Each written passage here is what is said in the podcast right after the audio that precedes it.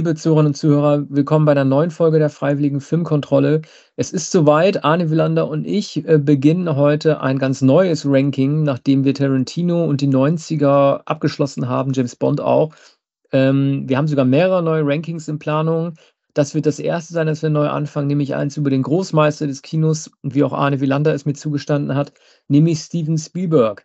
Äh, wir fangen oder versuchen, so weit wie es geht, äh, in der Vergangenheit anzufangen, was nicht ganz leicht ist, weil sehr viele der Frühwerke Spielbergs äh, gar nicht regulär erhältlich sind und zum Teil auch nur über YouTube jetzt noch aufzutreiben waren. Bitten wir zu entschuldigen, also äh, lückenlos wird die Reihe sicherlich ab äh, Duell 1971, aber wir haben vorher schon so ein paar Spezialsachen ausgegraben und werden heute über drei Filme und Kurzfilme Spielbergs sprechen, nämlich seinen Kurzfilm, den wir gleich anfangen, Emblem. Danach machen wir die äh, Columbo-Folge Murder by the Book.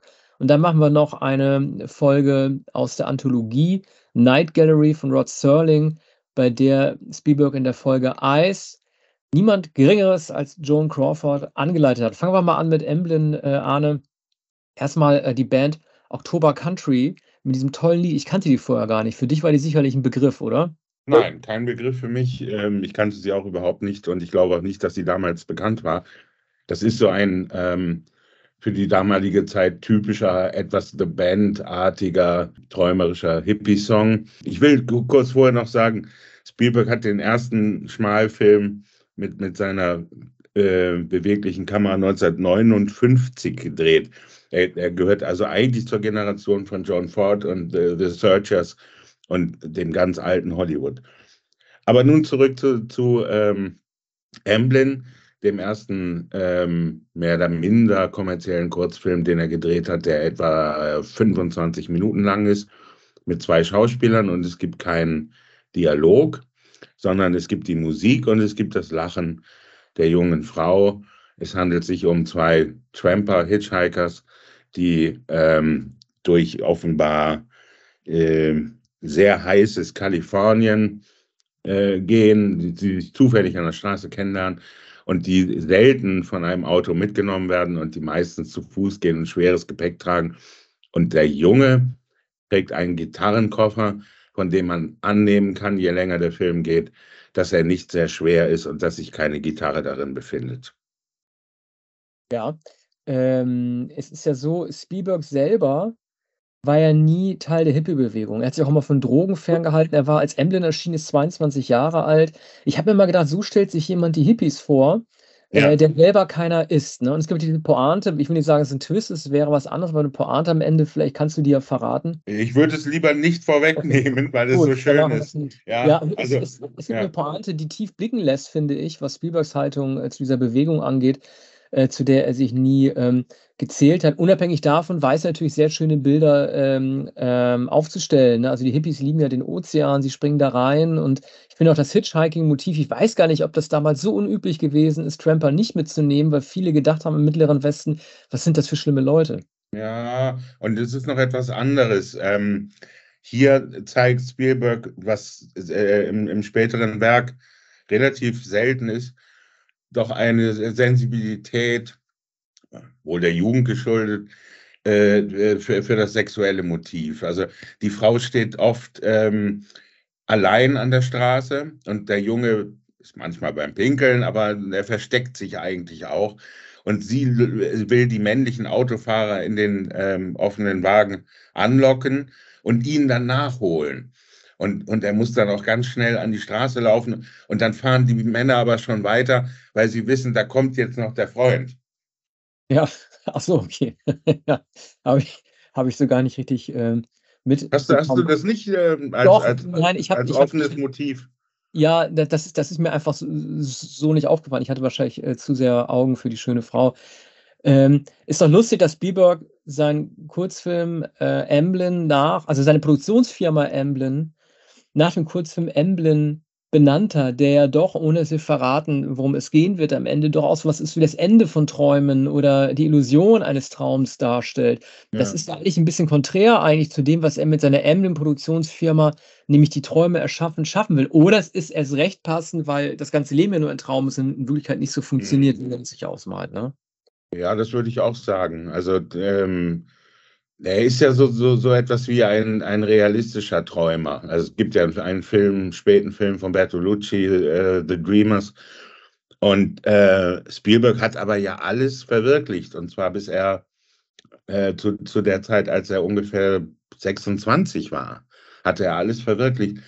Bei, bei Jaws und Close Encounters in, in diesen zwei Jahren ich habe im, im äh, gestern, nachdem ich Amblin geschaut hatte, noch ein Interview gesehen, dass er viele Jahre später nach West Side Story geführt hat äh, bei, beim American Film Institute. Und da äh, erklärt der Interviewer oder konstatiert der Interviewer, dass bei, bei Jaws und Close Encounters ja alles erreicht war und war der, der berühmteste und erfolgreichste Filmregisseur der Welt. Äh, in, in als Jugendlicher sozusagen. Und dann kam 1941. Und ähm, darüber werden wir natürlich später sprechen, wie innerhalb von zwei Jahren sich alles äh, wenden kann. Und da, das ganze Glück ähm, äh, wieder von ihm genommen war, äh, riesige Verluste. Äh, Spielberg kann heute natürlich schmunzelnd sagen, naja, äh, Sie sagen zu Recht, Flop war der größte Flop aller Zeiten und die einzige Komödie, über der niemand gelacht hat. Und, aber was das für seine Karriere 1979 bedeutet hat, dass er plötzlich keinen Blockbuster hatte, sondern die, eine der größten Pleiten der Filmgeschichte. Das war ja 1979 viel, viel bedeutender oder viel eklatanter als Cleopatra 1963. Auf jeden Fall, zumal du nicht vergessen darfst, dass er danach begonnen hat, äh, Raiders of the Lost Ark äh, zu drehen, der auch nicht ohne Risiko war. Nazis als Bösewichte, ähm, die Figur eines Archäologen, äh, von dem man nicht weiß, wie die Optik bei den Leuten ankommen würde, trotz der Besetzung Harrison Fords, also ein gewissen Star-Faktor und George Lucas. Er hat ja im Grunde genommen, ist er ja fast äh, in derselben Epoche auch geblieben damit. Ne? Also ähm, 1941 äh, dreht sich ja äh, um den, um den Pazifischen Krieg natürlich und Ra Raider spielte fünf Jahre vorher. Ähm, aber da ging es sozusagen auch schon um den Konflikt zwischen Ost und West. Dass er da nochmal diesem Milieu so halbwegs treu geblieben ist, das war schon einigermaßen erstaunenswert. Ne? Ja, und ähm, wir greifen dann jetzt vor, weil ja. es so, meine War Schuld, weil es so faszinierend ist.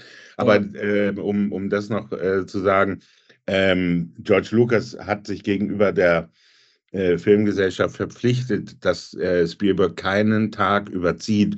Und er hat äh, mehr als 100 Tage an, an 1941 äh, gearbeitet und wei weit über Budget und weit über Zeitplan. Und sie haben ähm, äh, Raiders ähm, auf den Tag genau fertiggestellt.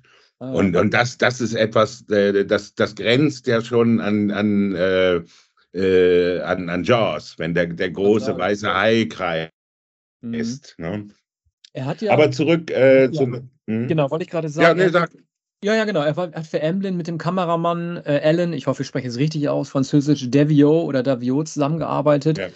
Der, ähm, ich weiß nicht, ob es die erste Koop zwischen den beiden war, aber es war auf jeden Fall der Beginn einer sehr erfolgreichen Koop, weil er danach noch mit Close Encounters mit ihm zusammengearbeitet hat und für E.T. und für einen dritten, den ich jetzt nicht weiß. Ich glaube nicht, dass es Jaws gewesen ist, wahrscheinlich war es 1941 Raiders kann es nicht gewesen sein, weil er was Douglas Slocomb. Aber das war sozusagen der Beginn einer Freundschaft, der sich da schon angekündigt hat und sozusagen die Konstruktion eines Winner-Teams in diesem jungen Alter. Ähm, ich habe jetzt was, äh, und an dieser Stelle möchte ich ähm, einen unserer Hörer, Erik, äh, grüßen, der auch bei unserer Lesung gewesen ist. Erik, du hattest ja damals gesagt, dass du es so gut findest an unserem Podcast, dass wir nichts von Wikipedia ablesen. In diesem Fall muss ich etwas von Wikipedia äh, nachlesen, weil ich sonst gar nicht gewusst hätte. Ein früher Förderer Spielbergs war Jerry Lewis, äh, der diesen Film Amblin äh, Filmstudenten gezeigt hat und gesagt hat, irgendwie genau so müssen Filme gedreht werden, mit diesen Wendungen. Das sollte ein großes Vorbild sein. Und ähm, dieser Film Amblin war damit auch das Einfallstor zu den Universal-Produktionen. Also dieser 25-minütige Film, den man übrigens bei YouTube einfach eintippen kann und dann findet man den ganz problemlos, das war wirklich der allergrößte Beginn für ihn. Ja, wobei ähm, ich habe äh, hab auch Wikipedia gelesen und in einem anderen Eintrag heißt es, dass vor allem der ähm, Chef, der neue Chef von Universal, ähm, äh, der Universal Studios, so begeistert war, dass er ähm, Spielberg sofort den Vertrag gegeben hat. Aber äh, es ist natürlich wie immer bei, bei, einem, äh, bei einem solchen Gründungsmythos oder einer solchen Success Story, dass es da viele Väter gibt. Man kann es Jerry Lewis sehr wohl äh, zutrauen, der ja selbst ähm, sehr glücklos Filme inszeniert hat. Und äh, die späteren waren danach gerade peinlich, aber in den späten 60er Jahren hat er sich bemüht, ernsthafte äh, Filme zu drehen, die ähm, jenseits der Klamotten waren, der Komödien, die er mit Dean Martin und dann äh, später allein gedreht hat. Das, das zeigt aber auch, dass das gesamte, äh, dass Spielberg nahezu jedem aufgefallen ist, der damals Filmschaffender in äh, Hollywood war. Ähnlich wie, wie Francis Coppola hat er sich äh, so früh qualifiziert und auf sich aufmerksam gemacht. Es gibt ja in, in, in den Fablemans die jetzt schon äh, hochberühmte Szene, da er John Ford trifft, den er tatsächlich getroffen hat, als er 16 oder 17 Jahre alt war, glaube ich. Und ähm, das war also kurz bevor er Amblin realisiert hat. Und äh, John Ford war sehr schroff und er gewährte ihm, wie Spielberg sagt, zwei Minuten und 40 Sekunden. Aber er lehrte ihn etwas, indem er ihm ähm, Bilder an der Wand zeigte, von dem äh, Spielberg erst viele Jahre später gemerkt hat, dass das das Grundlegende äh, fürs Filmemachen war. Ich hätte mal gedacht, eigentlich wäre es besser oder für ihn ich weiß nicht. Also ich hätte mal gedacht, diese, also die Geschichte stimmt natürlich, aber eigentlich hätte Spielberg wahrscheinlich lieber David Lean getroffen, habe ich immer die ganze Zeit gedacht, weil der eher in seine Richtung geht. Also gerade mit den Epen und mit Lawrence und ähm, der, der Aufstellung und der Darstellung von ähm, exotischen, ex exotischen ja. Landschaften. Aber gut, ja. das, war nicht die, war halt nicht seine Geschichte. Er hat David Lean wahrscheinlich erst getroffen, ja. als er bekannter wurde. Hitchcock ja auch erst viel später. Ja, das wäre in den 60er Jahren nicht möglich gewesen. Das also war so um 66. Und ja. ähm, Lean war, war in England. Und ah, ja. ähm, Spielberg sagt, ähm, äh, da war halt einfach kein Hollywood-Regisseur. Und ähm, Spielberg hat ja William Wyler getroffen, hat bei William Wyler an der Tür geklingelt und William Wyler hat geöffnet und hat, hat mit ihm gesprochen. Später hat er mit Billy Wilder gesprochen, aber er sagt, und deshalb diese Szene in den Fablemans, äh, David Lynch als äh, John Ford, äh, der, der wahrscheinlich größte amerikanische Filmregisseur äh, war Steven Spiel, äh, war äh, John Ford. Und in, insofern hat er, äh, ist er zum Größten ins Büro gegangen. Da ist eine, eine ältere Dame im, im, Vorzimmer und der muss lange warten und dann kommt John Ford von der Mittagspause, der im Übrigen im Jahr 66 seinen letzten Film Sieben Frauen gedreht hat. Also er war ganz am Ende seiner langen, langen Karriere, hat mehr als 100 Filme gemacht. Ah ja, ist heute überhaupt nicht mehr vorstellbar. Nö, überhaupt nicht. Ähm, okay, machen wir mal weiter. Ähm, wir wollen ja auch, das heißt, wir wollen das, ich habe das gar nicht mit dir besprochen, aber eigentlich sollten wir das machen. Wir sollten eigentlich jeden Film auch bewerten. Ne? Äh, und ich gebe Emblem, ich hoffe, dass ich dich damit jetzt nicht zu sehr überfalle, es ist mir eigentlich gerade erst bewusst geworden, dass zu unserem mhm. Film immer ein Ranking gehört. Ich gebe ja. em, äh, Emblem vier Sterne. Äh, drei Sterne. Okay. Also mhm. wir, wir von eins bis äh, fünf. fünf. Sterne, ja. Hm. ja. Eins bis fünf. Also wie beim Rolling Stone äh, bei den Platten ja. und Filmen und Büchern. Allerdings. Äh, machen wir weiter mit äh, Columbo und ähm, der Folge Murder by the Book. Das war 1971 nicht nur irgendeine Folge, das war die allererste Folge von Columbo. So, Arne, und jetzt habe ich ein paar Fragen an dich weil äh, jeder kennt Columbo. Also zumindest Leute in unserem Alter kennen Columbo. Und wahrscheinlich ist Columbo unter den TV-Ermittlern, also sprich in Abgrenzung zu vorher literarischen Figuren wie jetzt ähm, Hercule Perot oder Sherlock Holmes, würde ich mal sagen, ist es wahrscheinlich der bekannteste TV-Ermittler aller Zeiten. Oder du korrigierst mich gleich. So. Ähm, was ich nicht gewusst habe, obwohl ich immer wusste, wie er aussieht, äh, wie er da rumschlawenzelt, äh, wie das ist, wenn er sich umdreht und noch eine Frage stellt. Was ich nicht wusste, ist, dass, ich weiß nicht, was andere Folgen angeht, aber dass zumindest diese Auftaktfolge, Murder by the Book, dass das kein Who Done It ist, sondern einfach erklärt, wie sich Peter Falk der Sache widmet und wir ihm verfolgen, wie er das auflöst. Ist hm. denn ein Whodunit nicht schwierig? Es liegt daran, dass es nicht gemacht wurde, weil ein Whodunit immer schwieriger ist, irgendwie aufzuschreiben? Oder was ist der Grund, warum diese TV-Serie anders strukturiert ist? Naja, das, das äh, war eine künstlerische Entscheidung. Also man muss sagen, die erste, die, die überhaupt erste Episode oder man kann sagen Pilotfilm äh, war 68 schon. Er war ein bisschen früher. Was, echt? Und, ja, ja. Oh, es gab, gab, gibt eine frühere. Aber, wieso äh, aber, aber da war es noch nicht in Serie gegangen, weil es kein Erfolg war. Da so. hat, äh, Peter Falk äh, oder Falk hatte, hatte noch sehr kurze Haare und er trug schon Trenchcoat.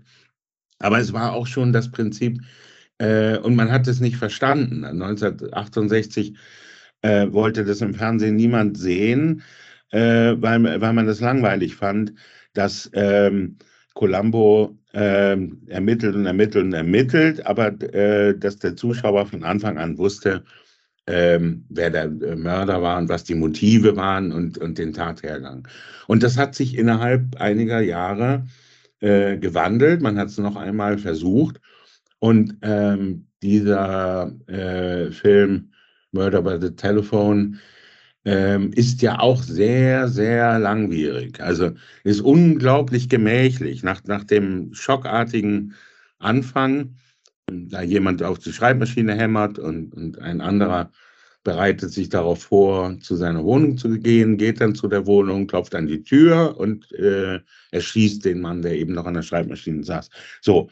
Und, und, und dann kommt Columbo und dann entwickelt sich alles und es hat Spielfilmlänge. Das sind nicht 45 Minuten, das ist nicht eine Stunde. Es hat äh, Spielfilmlänge.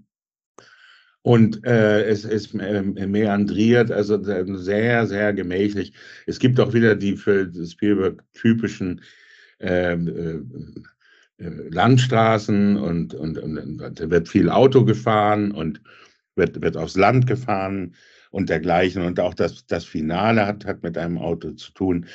Ähm, das kommt von Emblem bis mindestens Duell, nein, Sugarland Express in allen Spielberg-Filmen vor. Äh, ist also sozusagen der prototypische amerikanische Autoregisseur. Ja, du, wenn immer jemand von schräg unten gefilmt wird, wie Jack Cassidy hier oder diese Frau, die ihn verpfeifen will, weil sie sagt, ich habe beobachtet, wie sie da mit dem späteren getöteten Opfer im Auto gesessen haben, dann wird ja schon immer so suggeriert, dass es schiefe Gestalten sind, ne? Also ganz, ganz, ganz, ganz schräge Gestalten. Ja. Ich denke halt nur, ähm, warum ich kein Fan dieser Episode bin, die in mehreren Rankings und Listen als einer der besten TV-Episoden im Krimi-Bereich aller Zeiten gelistet wird, wenn, äh, ich finde die Prämisse, die Ausgangslage einfach nicht äh, gut, denn äh, wenn zwei Leute gemeinsam ein erfolgreiches geschäftliches Duo bilden und einer von den beiden wird getötet, dann ist es doch vollkommen klar, dass der andere sofort im Fokus aller Ermittlungen steht, wenn das Testament, was für ein Zufall, festlegt, dass der eine alles erbt, wenn der andere aus Versehen stirbt. Ja. Das, ich weiß nicht, vielleicht war das 71 noch, noch originell, aber aus heutiger Sicht betrachtet, ist es eigentlich es ist wahrscheinlich schwierig oder die Schwierigkeit bestand daran, dem Partner den Mord nachzuweisen, aber es wirkte nicht so, als wäre es irgendwie etwas Besonderes, auf den Gedanken zu kommen, dass der andere Geschäftsmann damit was am Haken haben könnte. Ja, es ist natürlich auch so, dass er denjenigen, der, der die goldenen Eier legt, äh, umbringt. Und ähm, das ist nicht, ähm, nicht so richtig plausibel. Ne? Er hätte ja noch eine lange, lange Karriere mit dem jüngeren Mann, der die Bücher geschrieben hat, haben können. Ja, der wollte ja aussteigen, ne? Der wollte ja alles alleine machen. Der, ja, natürlich, der, aber, aber, ja, aber dann ist ja die Frage, wie will er es denn machen, wenn, wenn ja. der Mann, der, der so genial äh, die Schreibmaschine hämmert, nicht mehr da ist. Also ja. Äh, das kann, äh, kann man sich bei dem, diesem älteren Mann äh, nicht vorstellen. Ja, auf jeden Fall kommt ja Columbo dann öfter mal zu Besuch beim Tatverdächtigen. Und das ist, ich fand das ziemlich lustig. Dann sagt er dann, sagt der Tatverdächtige so, ja, was machen Sie denn hier? Und dann sagt Columbo, ja, ich war gerade in der Nachbarschaft. Und dann sagt er, ja, sind immer in der Nachbarschaft. Ja. Und diese One More Thing-Sache, und dann ist er auch sofort genervt, ne? Also es wird da schon mit eingeführt, dass der Verdächtige sofort genervt ist. Mhm. Diese Methode der nebensächlichen Befragung. Ähm, hat das nur Columbo gemacht? Ist es so ein gängiges Polizeibefragungsprinzip, dass man irgendwie so tut, als sei etwas nicht wichtig, damit der andere sich mit Absicht verplaudert? Mhm. Ja, und mag sein, dass äh, mancher Polizist oder äh, Kommissar so vorgeht. Aber der, der hatte, wer immer so vorgeht, der hat natürlich Columbo heute im Kopf. Ne? Früher mhm. war, war das womöglich noch anders. Heute ähm, kennt jeder diese äh, Columbusche Verzögerung, die, dieses One More Thing oder ähm, Steve Jobs. Äh, ja, wie, wie heißt das auf Deutsch? So, ah, eine Sache noch. Ja. So, und äh, das, dieser Manierismus wurde dann später etwas überstrapaziert, weil das mehrfach in einer Folge vorkam. Aber 1971 war es natürlich noch frisch und, ähm, äh, und, und von äh, Peter Falk sehr gut gemacht. Ich, ich, glaube, er hat es selbst eingebracht. Ich habe eine, eine, vor Jahren eine Biografie gelesen über Peter Falk. Der, der hat sich diese Figur zurechtgelegt und vieles erfunden. Und ähm, die, die, diese Verzögerung oder das Umdrehen beim Hinausgehen, das stammt von Peter Falk selbst. Und mhm. ähm, dann, das kommt in jeder Episode vor. Aber ganz gewiss, ich habe sicher 120 Episoden gesehen, kommt in jeder vor. Hatte, äh, Peter Falk hatte doch ein Glasauge, ne? Ja. Ist das äh, so eine bewusste Regieentscheidung gewesen, dass man deshalb keine Nahaufnahmen seines Gesichts am Anfang sieht? War er da eitel oder äh, war das eher ein Markenzeichen von ihm? Nö, das war er nicht. Also später ähm, hat, hat man viele äh, Nahaufnahmen, Großaufnahmen gesehen. Äh, ich glaube, es hat ihm nichts ausgemacht. Er war, er war schon bei John Cassavetes in einigen Filmen. Ich glaube, 71 war Husbands von John Cassavetes und er war auch vorher schon in den Filmen ähm, die kannten sich seit den frühen 60er Jahren. Mhm. Hatte äh, Wim Wenders ihn eigentlich im Himmel über Berlin besetzt, weil er Columbo gewesen ist? Oder wen, wen hat er da gespielt? Weißt du das? Ja, ich, ich weiß nicht, ähm, was das für eine Figur ist. Ich glaube, er mhm. ist einfach Peter Falk, der durch Berlin geht. Möglicherweise ist er einfach er selbst. Ja, ähm, das weiß ich nicht genau. Ich habe nie etwas von Wim Wenders darüber gelesen.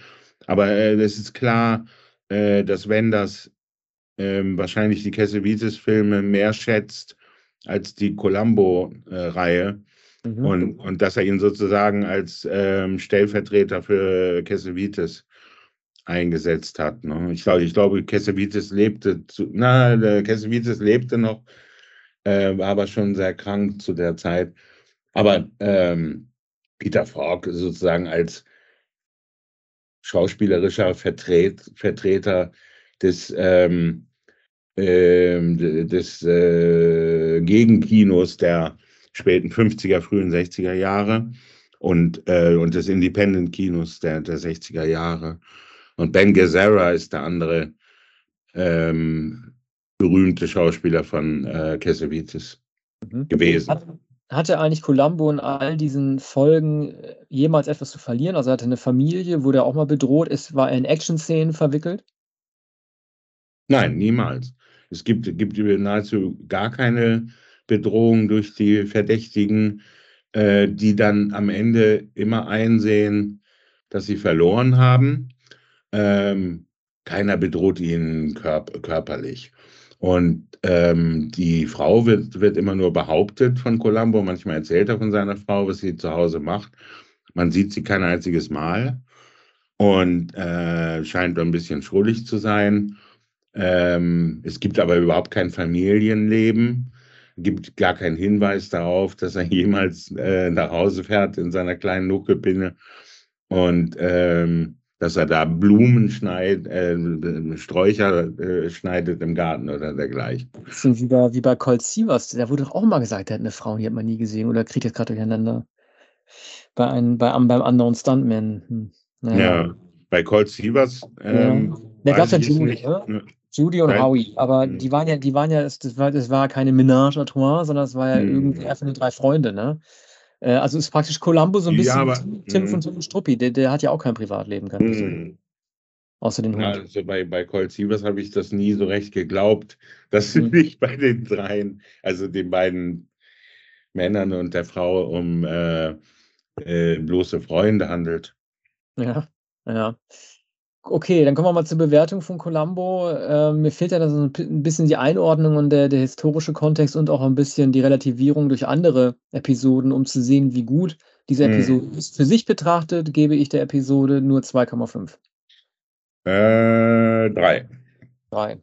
Okay, dann kommen wir jetzt, äh, zur letzten Betrachtung eines Werks von Steven Spielbergs für diese Ausgabe, nämlich, ähm, der, ähm, Episode Eyes aus, äh, Rod Serlings, den man von Twilight Zone schon kannte, ähm, Night Gallery. Die Night Gallery war sozusagen der Horrorableger der Twilight Zone, also der weniger über so übernatürliche Sci-Fi und Alien, ähm, berichtete, sondern vor allen Dingen über oft auch so klassischen Horror.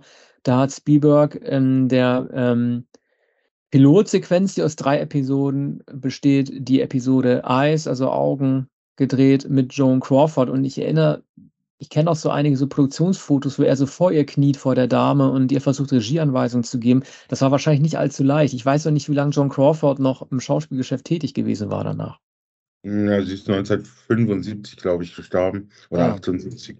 Mhm. Ähm, sie war, war, war hier äh, blondiert, ähm, hatte äh, äh, früher äh, schwarze Haare und, und war äh, gerade dafür auch berühmt, dass sie so strenges, ähm, streng gekämmtes, äh, schwarz oder streng frisiertes schwarzes Haar hatte. Ja, mittlerweile äh, fast erblondet oder jedenfalls hell brünett und eine ältere, elegante Dame. Ich glaube, Spielberg sagte, ähm, sie war nicht Mommy's Dearest. Das ist der Titel einer später geschriebenen Autobiografie der Tochter. Ähm, ich glaube zu Deutsch ähm, geliebte Mutter oder so.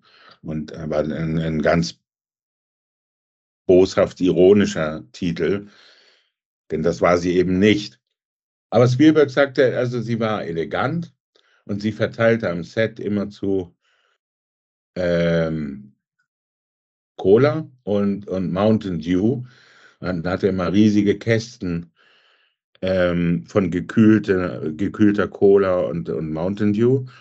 Und, und ähm, also, also mit Eiswürfeln gekühlt. Und, und, und aus den Kästen gab sie dauernd der Crew und allen Technikern am Ort ähm, äh, Cola und Mountain Dew. Also insofern war sie sozusagen Mutter der Kompanie und sehr wahrscheinlich auch die älteste Dame äh, am Set überhaupt und hat es mit dem 22-jährigen Steven Spielberg zu tun.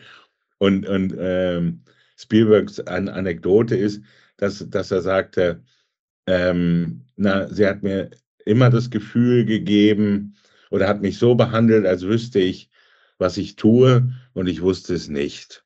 Und dafür war ihr immer dankbar. Das heißt, sie muss ja erkannt haben, was er kann.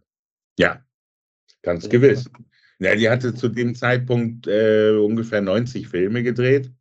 Und äh, soweit ich weiß, hat sie den ersten Film 1932 gedreht. Also das waren 40 Jahre her. Und äh, mit, mit den größten Regisseuren überhaupt.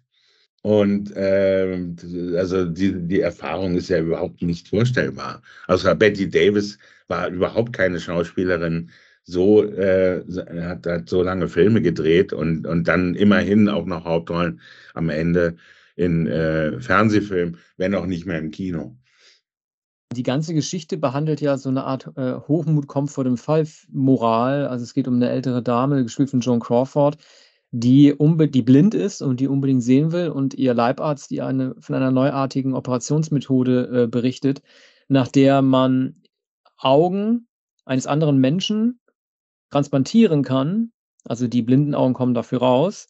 Und man kann dann dafür elf Stunden sehen und wird danach wieder blind. Und diese Vorstellung ist für diese alte Dame so verlockend, wenigstens nur elf Stunden sehen zu können, einmal ihren Reichtum auch zu sehen, weil sie sehr reich ist, ihre Kronleuchter zu sehen, ihre Büchersammlung, ihre Katzen wahrscheinlich auch ähm, dass sie halt beschließt, das zu machen. Und weil man halt nicht so einfach einen Spender findet, äh, gabeln die halt einen Obdachlosen auf, den sie halt so ein bisschen Geld geben, so einen armen Alki, und ähm, sozusagen sich ausbeuten lässt, sein eigenes Augenlicht verlieren wird, das lässt sie nämlich nicht mehr herstellen, und die Augen des alten Mannes dann in John Crawford dann hineinpflanzen. Und in Verbund mit der, mit der, das ist ja die zweite Episode des Night Gallery Auftakts in Verbund mit der ersten Episode, von dem ich leider nicht mehr weiß, wer die gedreht hat, äh, ist mit Roddy McDowell gewesen. Da geht es auch um so eine äh, Wer zu hoch hinaus will, wird tief fallen Geschichte. Da will auch einer mehr, als er eigentlich haben darf, nämlich so ein reicher Erbe, der dafür sorgt, dass sein Onkel stirbt, damit er dann irgendwie das Schloss erben kann. Ähm, ich weiß nicht, ob das so eine Philosophie gewesen ist, die man damals Ende der 60er, der frühen 70er halt irgendwie gerne in fantastischen Filmen eingebaut hat, dass man halt irgendwie zeigt, wie halt hochmütige Menschen sehr tief fallen. Aber auch das wirkt so ein bisschen angestaubt. Mhm. Ja, das stimmt. Das, das war damals ähm, wohl ein, ich weiß nicht, war es 69 wahrscheinlich, oder? 69. Mhm. Ja, das fiel, äh, fiel in, in diese Zeit. Ne?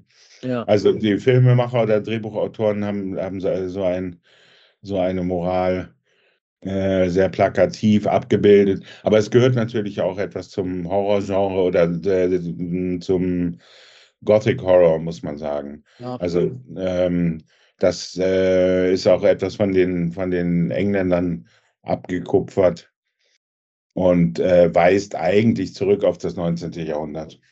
Es ist halt so ein bisschen albern. Also es tut mir leid, aber dieses Ende muss ich einfach spoilern. Bei Emily mache ich es nicht, aber hier schon. Ähm, Joan Crawford ähm, will nicht will ihr Augenlicht nicht mehr verlieren, nachdem sie gemerkt hat, wie toll das ist und sieht, wie die Sonne, die sie aus den Panoramafenstern ihres sehr, ihres sehr hochgelegenen Apartments sieht, immer dunkler wird, weil sie ihr Augenlicht verliert. Nicht, weil die Sonne untergeht, sondern weil sie ihr Augenlicht verliert. Und dieser, dieser goldene Ball wird dann also sozusagen ähm, immer blasser. Und dann geht sie dem entgegen, rennt dann aus Versehen gegen ihre, gegen die Glas, gegen die, gegen, gegen das Panoramafenster und kracht dann natürlich nach unten. Mhm. Also, äh, dass dieser blinden Frau das nicht vorher aus Versehen passiert ist, das wundert mich sowieso, ne? Also, eigentlich dürfte sie gar nicht in so in so äh, in so 'ner hohen Wohnung, in so einem Wolkenkratzer leben, wenn permanent die Gefahr, ähm, eines Unfalls bestehen könnte, der diese sich sehbehinderte Frau dann tötet, ne? Mhm. Aber muss ja, der, der, der Film ist nicht so richtig gut durchdacht oder das Drehbuch ist nicht so richtig durchdacht. Wurde auch mehrfach bemängelt. Ich habe ich habe gestern ähm, einen, einen Beitrag bei YouTube gesehen von, von einem sozusagen freiwilligen Filmwissenschaftler, ähm, der, der sich ausführlich damit befasst hat und mit Night Gallery befasst hat. Und der sagt, äh, die erste Episode habe ihm am besten gefallen, am schlechtesten die dritte Episode und äh, die mittlere von Spielberg, äh, Eyes, sei medioker und äh, schade, dass er nicht besseres Material hatte 1969 und eine bessere Serie ähm, drehen konnte. Mhm. Ja, also ich gebe der Episode Eis zwei Sterne. Ja, ja, ich schließe mich an. Zwei Sterne. Gut, äh, dann sind wir mit Teil 1 des Spielberg Rankings fertig und bringen als nächstes ähm, wieder ein Doppelpack, nämlich aus ähm, seinem Fernsehfilm Something Evil von 1972 und dem ein Jahr davor gedreht, natürlich für größeren und ehrlich gesagt auch eigentlich ein Auftakt, Duell. Mhm. Äh, ja. Ja, bis demnächst. Mhm. Bis dann. Tschüss.